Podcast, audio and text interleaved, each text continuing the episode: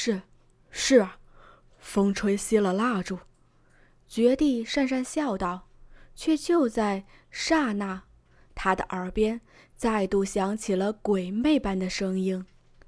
那诡异的声音让他的心猛地一颤，绝地整个人直接向后退去，煞白了脸。谁？谁在装神弄鬼？还不给朕出来！别再装作是青念，青念怎么可能？话出，却欲言又止。一边的惊鸿听着这话，轻挑起了眉头。哎，绝地呀！莫不是青念公主还有什么未了的心事？所以不可能。绝地稳定了心神，却是一口的咬定道：“你怎知不可能呢？若非这样，绝地你怎么可能听到什么怪声音？”惊鸿冷笑一声，继而再说道：“哦，对了。”我倒是听说，若是死者有冤屈，才会死不瞑目。莫不是青念公主，并非是病死的？惊鸿的声音渐渐冷了下来。绝地，你欺骗我们倒是无所谓，只是这一次，我们代表的是凤凰学院，欺骗我们。就等于是在欺骗凤凰学院的人。惊鸿轻扯着唇角说道：“那清冷的声音，这会儿在这个幽暗的房间内，更是显得有些恐怖。”绝地再度往后退了两步，他又何尝不知这点？若是得罪了凤凰学院的人，到头来怕是只有死路一条。可是……就在他犹豫之际，又是一阵风过，那阴恻恻的风，直让他全身的汗毛都倒了起来。他抬起头去，却只是看着那不远处的白衣女子，正平静地看着他。跟在他身边的二人，亦是诡异，实在是太诡异了。不是他，难道是？也就在此时，他的眼前一道鬼魅的影子划过。父皇，秦念好恨，夕颜是无辜的，母妃也是无辜的，秦念好恨。那一道道凌厉的声音刺入了绝地的耳朵。谁在装神弄鬼？秦念并没有死，谁敢在这里胡说？终究是忍不住，绝地一阵震天的吼声，却在这刹那，那风戛然而止，四周缓缓恢复了宁静，反似方才什么事情都不曾发生过一般。绝地，你方才说什么？惊鸿有些好笑的看着绝地，绝地面色一变，他都说了什么？然而说出去的话，泼出去的水，再也是收不回来。绝地只得硬着头皮，呃，秦也没有死，因为出了些事情，被我赶了出去。既是如此，绝地为何要骗我们？他身染恶疾而亡。惊鸿依旧记得先前当绝地说苏青念死去的那时，苏青念全身的僵硬与绝望。绝地的眼中闪过一丝痛意。此刻的他再也不敢说假话了。方才的事情来得太过诡异，那道风就这样在他说说完了话后骤然消失。他完全有理由相信。这一切都是眼前几个人搞的鬼，如此，他怎敢在惊鸿面前继续胡编乱造下去？如此，他轻垂下眼，将事情的来龙去脉说得一清二楚。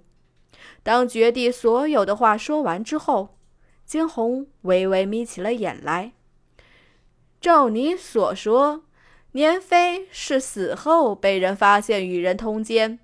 绝地，你又怎知这不是被人诬陷？难不成你不知这宫中之人的手段？不，不可能！朕是亲眼看到一个男人在他的床床床上。说这番话的时候，绝地似是耗了好大一番力气。万事皆有可能。惊鸿冷眼一挑，是吗？绝地有些失神的轻喃着。这会的他，也终于意识到了自己似乎一直失去了理智。莲妃一直是他最宠爱的妃子之一，所以在莲妃出事之后，每次提到莲妃，想到她的事情之时，他总是无比的愤怒。从来没有哪一刻会静下心来好好想想事情的前因后果。这样，既然我们都来，既然我们都来了，那我们便替你查清事情的真相吧。你们，绝地抬起头来，有些不敢置信的看着惊鸿。是，我们。白色面纱外，那双冰冷的眸中。闪过几丝幽光。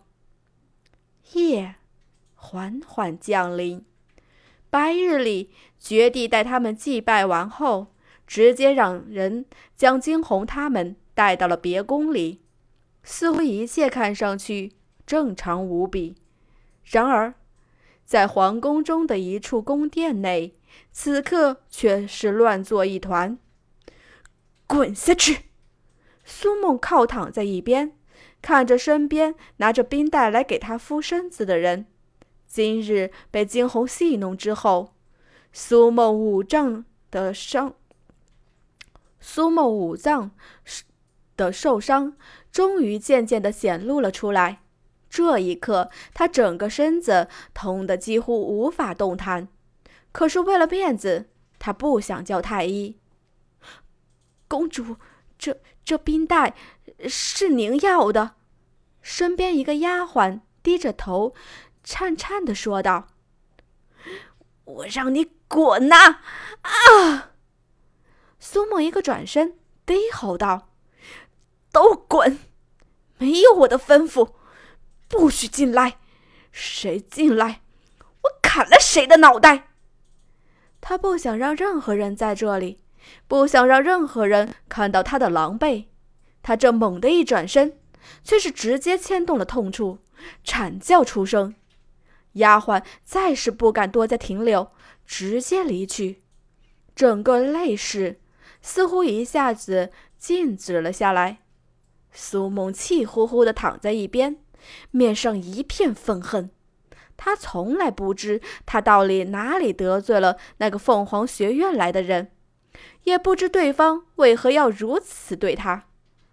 脑中又是闪过那双清亮的眸子，苏梦猛地打了个寒战。